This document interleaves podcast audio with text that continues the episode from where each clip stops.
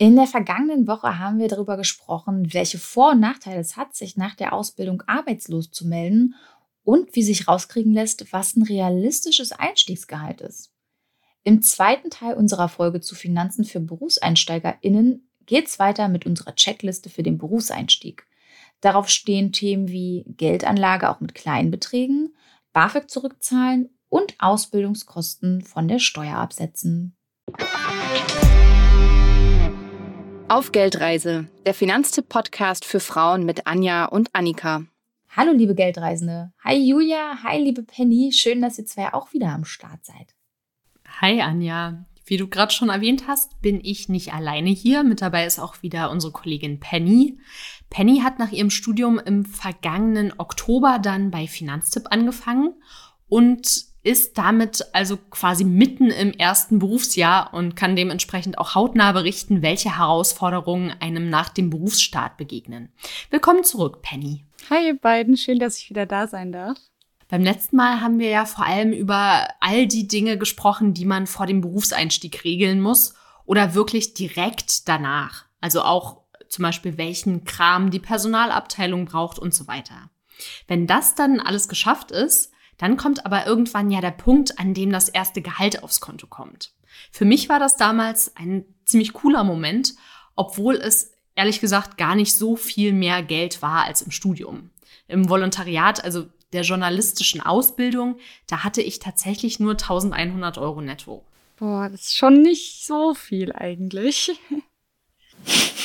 Ja, ich finde auch, ich glaube, das schockt jetzt wahrscheinlich auch einige, aber ehrlich gesagt ist das im Branchendurchschnitt überhaupt nicht schlecht. Also das ist ein total branchenübliches Gehalt für ein Volontariat.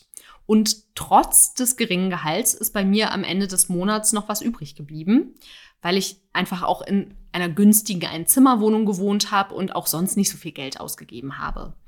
Und dann habe ich natürlich schon überlegt, was mache ich jetzt mit dem restlichen Geld? Mein Tipp an der Stelle, spart euch auf jeden Fall Notgroschen zusammen. Also mindestens drei Nettogehälter sollten es schon sein.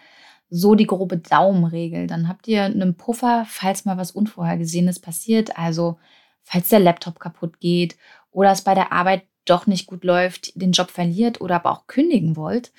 Und am besten ist, ihr überlegt euch, welchen Betrag ihr sparen wollt und überweist das Geld gleich am Monatsanfang auf ein separates Konto. Einfach einen Dauerauftrag anlegen und dann ist das auch aus dem Augen, aus dem Sinn und ihr kommt nicht in Versuchung, doch was davon auszugeben.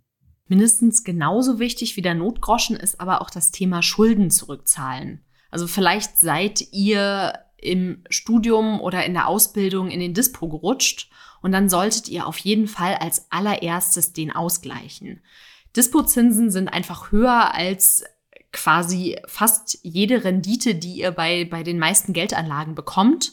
Insofern ist Schulden begleichen wirklich die beste Geldanlage. Und viele von euch haben bestimmt auch BAföG bekommen und müssen da dann auch teilweise Geld zurückzahlen. Das Thema kennst du auch, Penny, oder? Ja, ohne BAföG hätte ich wahrscheinlich nicht studieren können. Da stelle ich mir natürlich gerade auch regelmäßig die Frage, wie und wann ich das zurückzahlen werde. Ähm, ich versuche zum Beispiel gerade den gesamten Betrag zusammenzusparen, sodass ich es auf einmal zurückzahlen kann. Dann gibt's nämlich auch nochmal Rabatt und ich kann das Thema dann direkt außerdem abhaken. Das heißt, eine Sorge weniger, die man im Leben hat. Ja, das auf einen Schlag zurückzahlen, das ist tatsächlich ein total guter Spartipp. Dann bekommt man nämlich vom Staat ordentlich Rabatt. Ähm, wie viel Rabatt das ist, das hängt davon ab, wie hoch eure BAföG-Schulden sind. Also sagen wir mal, ihr müsst 10.000 Euro zurückzahlen. Das ist tatsächlich auch derzeit für viele der Höchstbetrag. Dann gibt es 21 Prozent Nachlass, wenn ihr die gesamte Summe auf einmal zahlt und das nicht über Jahre abstottert. 21% Rabatt, das sind 2100 Euro Ersparnis, also ein richtiger Batzen Geld. Ähm, wenn die Schulden niedriger sind, dann ist auch der Rabatt etwas geringer, aber bei 5000 Euro Darlehensschuld, die ihr zurückzahlen müsst, gibt's immer noch 13% Rabatt. Ähm, ich muss tatsächlich auch erstmal herausfinden, wie viel ich eigentlich zurückzahlen muss. Den offiziellen Bescheid mit der Aufforderung, das BAföG zurückzuzahlen, den bekommt man nämlich erst ungefähr vier, fünf Jahre nach Ende der Regelstudienzeit. Das, da steht dann im Endeffekt drinnen, wie viel man genau schuldet und wie viel Rabatt man bekommt, wenn man es denn vorzeitig zurückzahlen möchte. Aber so lange will ich nicht warten. Ich muss ja wissen, wie viel, ich Geld, wie viel Geld ich bis dahin ansparen muss. Deswegen habe ich jetzt auch erstmal dem BAföG-Amt geschrieben, um genauere Infos zu bekommen. Weil wenn man den Betrag dann kennt, den man zurückzahlen muss, gibt es viele Rechner im Internet, mit denen man das sich ausrechnen kann, wie viel Rabatt es dann ungefähr gibt, wenn man die BAföG-Schulden auf einmal begleicht. Dann weiß man nämlich auch, was auf einen zukommt. Mann, ey, hätte ich das mal mit dem Rechner früher gewusst. Bei mir war das nämlich tatsächlich so, dass ich überhaupt gar keinen Überblick hatte. Also ich habe auch BAföG bekommen, aber ähm, bei mir war es so, dass BAföG-Bescheide öfter mal äh, neu berechnet oder irgendwie korrigiert wurden und dann hatte ich für einen und denselben Monat zwei Bescheide mit unterschiedlichen Summen und das irgendwie nachträglich noch aufzudröseln, also vor allem, wenn da tatsächlich irgendwie ein paar Jahre dazwischen liegen, das ist schlichtweg unmöglich. Also ich wusste nicht, wie viel ich irgendwie zurückzahlen musste oder zurückzahlen muss, bis der Bescheid irgendwie ins Haus geflattert ist. Und ich hätte das auch gerne mal irgendwie vorab gewusst und mich davor abgekümmert. Und ich, ja, danach, also zu dem Zeitpunkt kannst du es ja noch echt gar nicht mehr nachvollziehen und da blieb dann tatsächlich auch immer so ein leicht komisches Gefühl, ob das denn jetzt auch alles so stimmt, ehrlicherweise. Also voll gut, Penelope, dass du dich da so, so drum kümmerst. Ähm, zuständig für die Rückzahlung ist übrigens das Bundesverwaltungsamt. Und noch ein Tipp, den mir damals eine sehr, sehr gute Freundin gegeben hat. Ähm, teilt dem Amt unbedingt eure aktuelle Adresse mit, wenn ihr den Rückzahlungsbescheid noch nicht bekommen habt. Und das geht auch einfach online, denn wenn das Amt eure Adresse erst noch herausfinden muss, dann berechnen die euch dafür 25 Euro Gebühren und wäre natürlich ganz gut, wenn wir uns die einfach mal klemmen können. Ja, das muss echt nicht sein. Und wenn ihr die BAföG-Schulden dann im Griff habt und ähm, wisst, was ihr da zurückzahlen müsst und wie ihr das macht, dann stellt sich natürlich irgendwann auch mal die Frage nach dem Thema Geldanlage und Altersvorsorge. Anja, wann hast du angefangen, dir da Gedanken drüber zu machen? Hm. Also eigentlich ging es bei mir tatsächlich auch erst so richtig los mit dem Start des Podcasts. Also ich bin da die Sachen ja so ganz langsam angegangen. Ich habe mir die Haftpflicht zugelegt. Da haben wir im ersten Teil schon drüber gesprochen. Vor Finanztipp gab es die noch nicht. Ich war bei der Deutschen Rentenversicherung. Das ist übrigens immer noch ein Termin, den ich sehr, sehr empfehlen kann. Ja, und ich kann einen Haken hinter die ETF-Geschichte machen. Also ETFs habe ich auch eröffnet. Aber bei mir fehlt tatsächlich auch noch so einiges. Und das, obwohl ich ja jetzt fast schon bald vier Jahre im Job bin. Penny, wie ist denn das ähm, bei dir oder wie war das bei dir? Also ich denke natürlich die ganze Zeit auch schon an meine Altersvorsorge, da das Thema sehr wichtig ist. Trotzdem möchte ich aber zuerst meine Schulden tilgen. Wobei ich das Glück habe, dadurch, dass ich bei Finanztipp angefangen habe, habe ich natürlich auch direkt gelernt, ein kleiner ETF-Sparplan ist besser als gar keiner. Sehr gut. ich kann zwar am Anfang keine mehrere hundert Euro pro Monat da reinstecken, aber je eher ich anfange, desto besser. Und man kann ja zum Glück den Sparplan bei manchen Banken schon mit 25 Euro anfangen und das habe ich jetzt auch gemacht. Und die Rate kann ich ja dann, sobald die Schulden getilgt sind, anpassen. Erzähle ich übrigens aktuell auch gerade bei, bei meiner kleinen Schwester, dass sie jetzt mal anfangen kann. Die ist nämlich auch ähm, gerade dabei, ihre Bachelorarbeit zu schreiben und wird dann auch demnächst in den Job starten. Ich glaube, ich werde ihr dann mal unsere Folge nahelegen.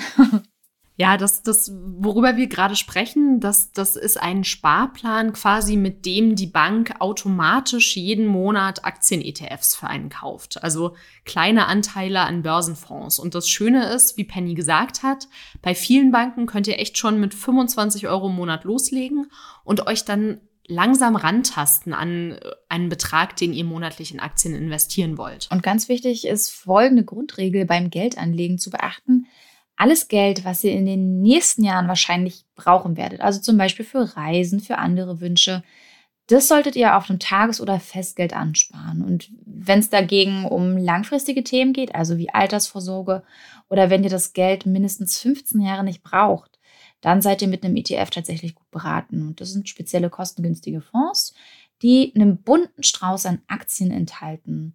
Und ich habe mich damals tatsächlich auch lange nicht an die Börse getraut. Ähm, aber nach ein paar Monaten auf Geldreise habe ich dann doch meinen ersten ETF gekauft. Das war erstaunlich einfach. Ich habe es bisher nicht bereut. Und falls ihr euch nochmal anhören wollt, wie ich live im Podcast meinen ersten ETF kaufe, Hört gerne noch mal in die Folge 41 rein. Den Link findet ihr in den Shownotes. Bevor ihr loslegen könnt mit den ETFs, da braucht ihr natürlich erstmal ein Wertpapierdepot. Wie ihr das kostenlos bekommt und auch welche ETFs konkret wir euch empfehlen, dazu haben wir ganz viele Tipps und Tricks gesammelt. Die würden jetzt allerdings hier den Rahmen sprengen. Deshalb packen wir euch auf jeden Fall unsere Folgen und auch unsere Ratgeber zu Themen wie Depot und auch Altersvorsorge mit in die Show Notes. Was vielen von uns zum Berufsstart auch begegnet, neben dem Thema Geldanlage, ist betriebliche Altersvorsorge. Also das bedeutet, ihr spart quasi in Kooperation mit eurem Arbeitgeber was fürs Alter an. Jeder Angestellte in Deutschland hat das Recht auf eine solche betriebliche Altersvorsorge, aber ob sich die wirklich lohnt, das hängt von verschiedenen Faktoren ab. Also davon, wie viel der Arbeitgeber dazu gibt, davon, was es überhaupt für einen Vertrag bei euch in der Firma gibt, der angeboten wird und auch davon, was ihr für berufliche Pläne habt. Hm, und wenn ihr ganz viel Glück habt, dann finanziert eure Firma die Betriebsrente ganz allein. Das heißt, ihr müsst gar nichts einzahlen. Und, und dieses Geschenk, das solltet ihr auf jeden Fall annehmen. Ähm, allerdings bekommt ihr die Betriebsrente meist nur dann, wenn ihr mindestens drei Jahre in dem Unternehmen gearbeitet habt. Und falls eine solche Betriebsrente in eurem Unternehmen nicht existiert, dann könnt ihr als betriebliche Altersvorsorge einen Teil eures Bruttogehalts einzahlen in eine spezielle Lebens- oder Rentenversicherung. Das nennt sich dann Entgeltumwandlung und damit gehen die Beiträge für eure Altersvorsorge direkt vom Bruttogehalt ab und ihr spart Steuern und Sozialabgaben. Außerdem muss der Arbeitgeber den Beitrag für die Altersvorsorge bezuschussen, nämlich mit mindestens 15 Prozent. Wenn ihr da aber einen höheren Zuschuss raushandeln könnt, dann lohnt sich dieses Modell der Entgeltumwandlung deutlich mehr. Also als Argument könnt ihr da vielleicht nutzen in den Verhandlungen mit eurem Arbeitgeber, dass eben auch die Firma, also das Unternehmen, bei dem ihr arbeitet, Steuern und Sozialabgaben spart, wenn ihr diese Entgeltumwandlung macht. Hm, und die sparen wir ja letztendlich auch damit. Aber der Abzug vom Bruttogehalt, der bedeutet im Umkehrschluss auch, dass wir weniger in die Rentenkasse einzahlen und damit auch später weniger gesetzliche Rente bekommen. Und das muss halt die BAV auch erstmal ausgleichen. Deswegen ist es da echt nicht verkehrt, mal nachzurechnen, ob sich das wirklich lohnt. Weil BAV bedeutet nämlich leider auch, oder Entgeltumwandlung in dem Fall, weniger Elterngeld, weniger Krankengeld und weniger Arbeitslosengeld. Wichtig zu wissen, im Alter müsst ihr die Betriebsrente versteuern und auch Krankenversicherungsbeiträge drauf zahlen. Und letzteres gilt für gesetzlich Versicherte allerdings nur, wenn die Betriebsrente über 160 Euro im Monat liegt. Und wenn ihr häufiger den Job wechselt, könnt ihr den Altersvorsorgevertrag nicht immer beim neuen Arbeitgeber, bei der neuen Arbeitgeberin weiterführen. Ähm, das solltet ihr auch bedenken. Ich meine, schließlich ist man ja heutzutage nur noch selten das ganze Leben bei einer Firma. Ich habe letztens gelesen, dass es im Schnitt tatsächlich nur noch fünf Jahre sind, gerade bei Jüngeren. Also, falls ihr öfter mal eine neue berufliche Herausforderung braucht, ist vielleicht doch eher eine andere Form der Altersvorsorge die richtige für euch. Zum Beispiel ein ETF-Sparplan. Damit seid ihr dann einfach flexibler. Ja, ganz schön viel zu bedenken. Also am besten nehmt ihr euch Zeit und informiert euch erstmal in Ruhe bei eurer Chefin oder in der Personalabteilung darüber, welche Arten der betrieblichen Altersvorsorge es überhaupt in eurer Firma gibt. Und wenn ihr das dann wisst, dann findet ihr in unserem Ratgeber auf finanztipp.de ganz viele Infos und auch Beispielrechnungen, die euch helfen, abzuwägen, ob sich dieses Modell für euch überhaupt lohnt. Den Ratgeber, den packen wir euch natürlich auch in die Show Notes. Und wo wir gerade schon bei etwas komplizierteren Themen des Lebens sind, wann habt ihr eigentlich eure erste Steuererklärung gemacht? Ah, schöne Überleitung. Ich tatsächlich während des Studiums. Ähm weil ich war damals eine Zeit lang ähm, selbstständig und musste eine Einnahmeüberschussrechnung machen. Ich habe meine erste Steuererklärung letztes Jahr gemacht, weil im letzten Jahr meines Studiums hatte ich dann einen Werkstudentenjob. Da musste ich natürlich dann Steuern zahlen und da hat mir meine Schwester direkt den Tipp gegeben, doch eine Steuererklärung zu machen und sie auch abzugeben. Und das ging wirklich mega schnell und einfach und ich habe dann auch ein bisschen was zurückbekommen.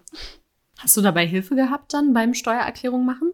Ich habe das Glück, dass meine Schwester tatsächlich Steuerberaterin ist. Deswegen hat sie mir dann natürlich dabei geholfen. Aber ich habe auch viel mit einer Steuersoftware dann einfach gemacht. Cool. Hast du mit unseren, mit unseren Empfehlungen gearbeitet, hoffe ich doch? Damals kannte ich die leider noch nicht. Ja, wir haben, wir haben ja nicht alle das Glück, eine Schwester zu haben, die Steuerberaterin ist. Das ist natürlich quasi der Jackpot. Aber auch wir anderen müssen uns ja glücklicherweise nicht alleine durch das Thema Steuern kämpfen. Also wie Anja gerade gesagt hat, es gibt günstige Steuersoftware, die uns wirklich Schritt für Schritt durch die Steuererklärung führt. Und damit muss man dann auch kein Profi sein, um Steuern zu sparen. Oder ihr wendet euch vielleicht einfach an einen Lohnsteuerhilfeverein. Das geht äh, für alle, die nicht selbstständig sind. Da zahlt ihr dann quasi ähnlich wie beim Mieterverein einen Jahresbeitrag. Der hängt meist ab von eurem Einkommen. Und im Gegenzug bekommt ihr da ganz persönliche Beratung. Und bei der Geldreise haben wir auch schon in einigen Folgen über ganz konkrete Steuertipps und Fragen von euch HörerInnen zum Thema Steuern gesprochen. Hört da gerne noch mal rein, bevor ihr euch an die Erklärung setzt. Packen wir euch natürlich in die Shownotes. Gerade am Anfang des Berufslebens kann es sich sehr richtig lohnen, eine Steuererklärung zu machen. Ihr könnt nämlich die Kosten von der Steuer absetzen für Bewerbungen, Fahrten zu Bewerbungsgesprächen oder beruflich bedingten Anschaffungen wie Arbeitskleidung oder ein Computer. Und wer für den Job umgezogen ist, der kann dafür seit Juni 2020 pauschal 860 Euro absetzen. Davor war es ein bisschen weniger. Und ist die Familie mit umgezogen, ist die Umzugspauschale sogar noch höher. Penny, hast du das eigentlich damals genutzt? Oder bist du, bist du in München geblieben? Hast in München studiert und bist da geblieben? Genau, ich bin hier für Studium und Beruf geblieben. Also musste ich nicht umziehen tatsächlich. Okay, das ist natürlich auch in Ordnung. So sparst du dir auch die Kosten. das auf jeden Fall. Und was, was ich auch noch empfehlen würde, ist die Studienkosten von der Steuer abzusetzen. Also wer im Studium noch keine Steuererklärung gemacht hat, der kann das auch noch bis zu vier Jahre rückwirkend machen. Und man kann dann zum Beispiel Studiengebühren absetzen, aber auch Kosten für Fachliteratur oder auch die Fahrt zur Uni. Und bei der ersten Ausbildung, also zum Beispiel einer Lehre oder auch dem Bachelorstudium, da können in der Steuererklärung Ausgaben nur mit Einnahmen verrechnet werden. Das bedeutet, falls ihr keine steuerpflichtigen Einnahmen hattet während des Erststudiums, weil ihr zum Beispiel jetzt nicht irgendwie steuerpflichtig gearbeitet habt, dann bringt die Erklärung nichts. Das kann aber anders sein, wenn es dann um eine Zweitausbildung geht. Und als Zweitausbildung gilt zum Beispiel auch das Masterstudium. Oder vielleicht auch ähm, ein Bachelorstudium oder eine Lehre, wenn ihr vorher schon eine andere Berufsausbildung gemacht habt. Dann solltet ihr euch auf jeden Fall zum Berufsstart rückwirkend um eine Steuererklärung für diese Zweitausbildung kümmern. Denn wenn die Kosten eure Einnahmen übersteigen, dann wird euch der Restbetrag für die folgenden Jahre quasi gut geschrieben. Mhm, und das Stichwort dazu heißt Verlustvortrag. Ja, fürchterliches Steuerchinesisch, aber kann sich tatsächlich richtig lohnen. ja, genau. Also Verluste, die ihr in einem Jahr gemacht habt, zum Beispiel durch Ausgaben fürs Studium, die werden dann vom Finanzamt sozusagen vorgemerkt für die kommenden Jahre. Und wenn ihr dann nach dem Berufseinstieg richtig Geld verdient, dann werden die Verluste aus Studienzeiten mit dem beruflichen Einkommen verrechnet. Und, und ihr könnt auf einen Schlag ordentlich Steuern sparen. Und Verluste könnt ihr in einigen Fällen sogar noch für die vergangenen sieben Jahre rückwirkend feststellen lassen.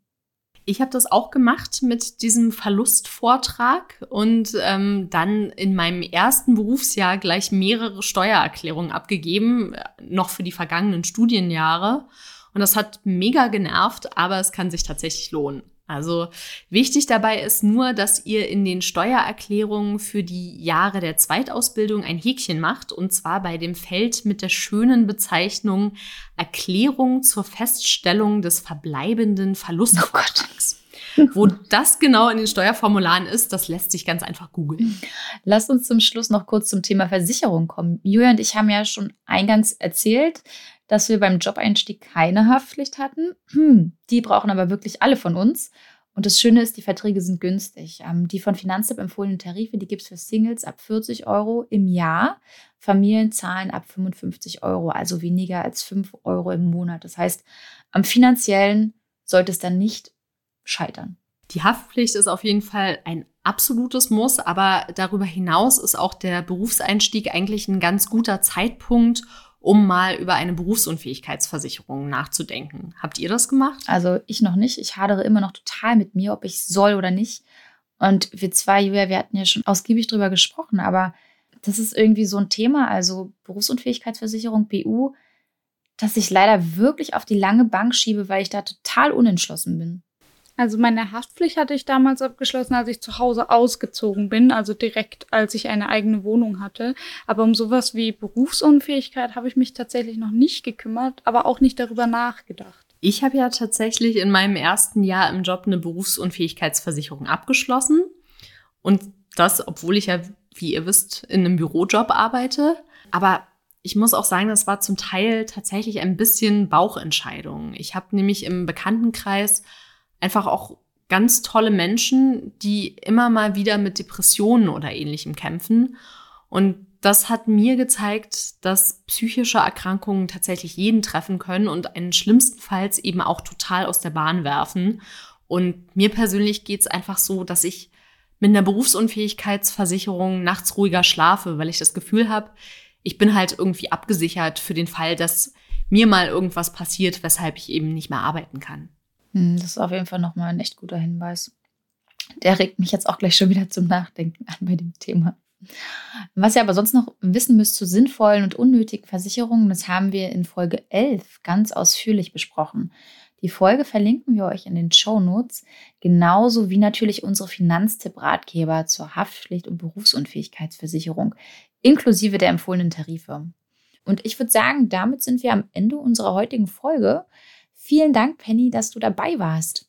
Ja, danke, dass ich dabei sein durfte. Gerne wieder. Und weil das heute ja doch schon ganz schön wilder Ritt durch alle möglichen Finanzthemen war, fassen wir für euch unsere wichtigsten Tipps auf jeden Fall nochmal in den Shownotes zusammen. Dann könnt ihr sie auch nochmal ganz in Ruhe nachlesen. Ich hoffe, wir konnten euch zeigen, wer sich aufrafft und zum Berufseinstieg einmal die Finanzen ordnet, der profitiert wirklich noch lange davon. Ich persönlich finde ja die Erkenntnis total wichtig, dass Finanzen ein Thema im Leben sind, das auch nicht weggeht, wenn man es ignoriert. Aber wenn wir uns stattdessen entscheiden, uns wirklich aktiv mit unseren Finanzen zu beschäftigen, dann kann das ganz viele Freiräume schaffen, auch finanzieller Natur, für Dinge, die uns Spaß machen. Insofern, ja, legt einfach los und bis zum nächsten Mal. Bis dahin, ciao. Ciao. Tschüss.